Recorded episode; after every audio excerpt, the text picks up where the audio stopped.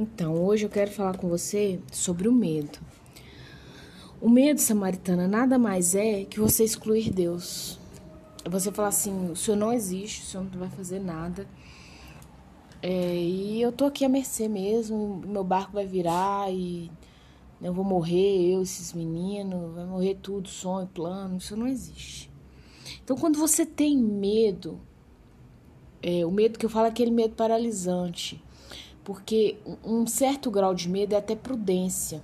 É você parar e analisar um exemplo. Chega uma pessoa nova na sua vida, né, um homem, o sexo oposto, e você para e observa, você fica um pouco temerosa. Isso, até postei isso no meu Instagram, isso vai, né, o doutor Ismael Sobrinho, que é um psiquiatra aqui em Belo Horizonte, ele fala assim muito bem, isso vai evitar de você comer carne de terceira né, de você baixar os seus padrões. Então, o medo, dentro de uma dose equilibrada, ele faz parte sim do ser humano. Ele é prudente, mas aquele medo excessivo que te paralisa é você excluir Deus da sua vida. Você falar assim: seu Senhor não existe.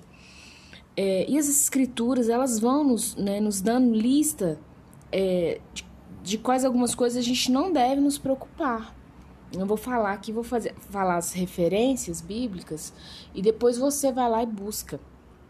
Medo, é, se preocupar com provisão, Mateus 6, 25.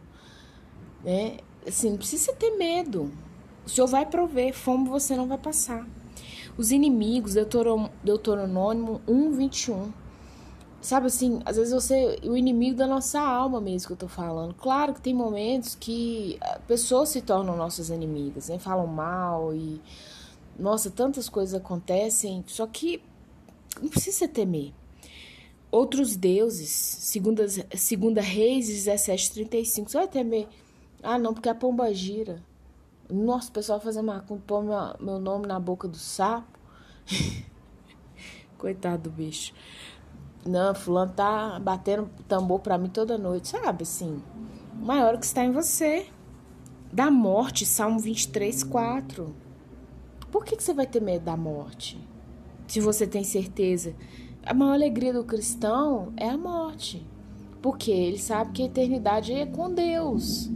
Se você tem medo da morte, tem algo de errado. Ah, não, samaritana, mas eu tenho medo dos meus filhos, dos meus pais, enfim, que vai ficar.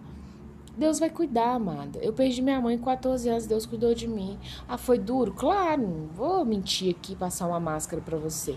Mas Deus cuidou de mim, cuida até hoje. Eu fiquei órfã de mãe, não de Deus. Exércitos e guerra, Salmo 27, 3. Você não precisa ter, sabe, medo do. Ah, não, tá se levantando situações. O mundo tá acabando. Né? A China vai bombardear os Estados Unidos, nós estamos tudo ferrado aqui embaixo. Não, não precisa ter medo disso, não. O Senhor vai te guardar. Aqueles que são dele são dele. Essa pandemia aí, crente morreu, não crente morreu, espírita morreu, católico morreu, ateu morreu. Ah, também ateu sobreviveu, né, evangélico, cristão, protestante sobreviveu.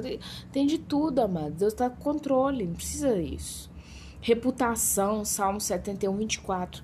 Você tem medo dessa reputação? Quem é você? Quem é você? Sabe, deixa que o Senhor seja, sabe, sua vitrine de entrada. Sabe quando você passa na frente de uma loja, você olha assim, uau, que roupa bonita, né? Que calça bonita. Deixa Deus ser essa reputação, deixa Ele ser a vitrine da sua vida. Porque se for você, você é pop segue nua.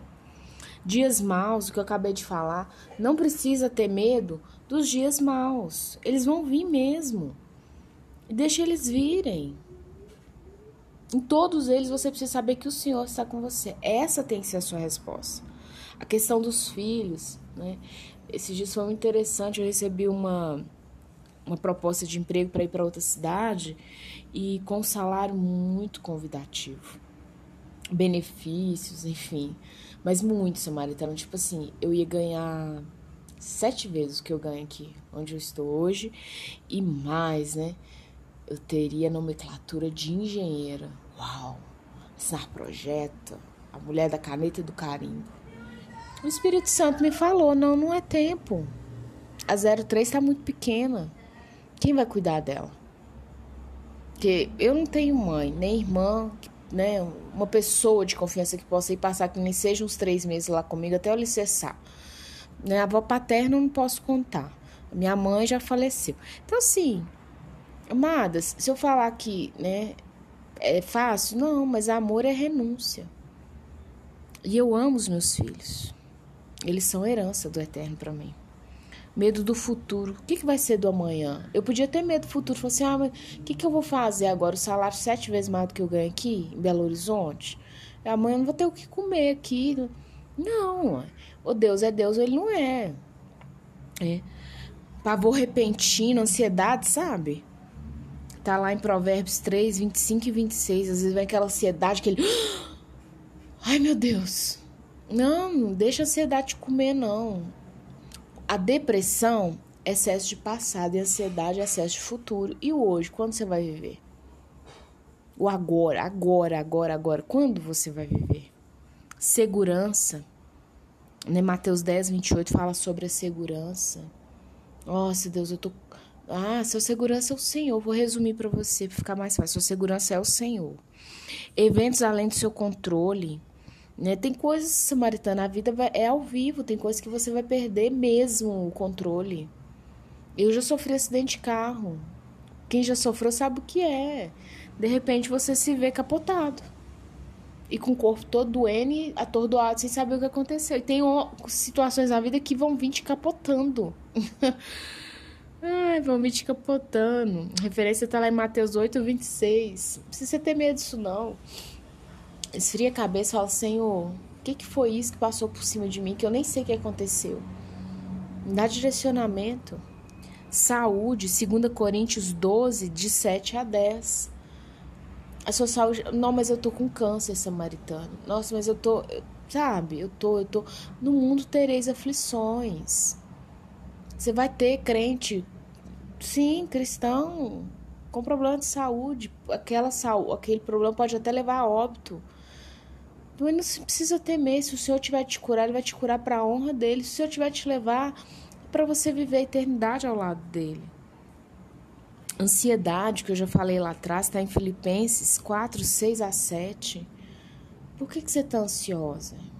Por que, que você está preocupada? Por que, que você está achando que eu não sou Deus, que eu não vou fazer?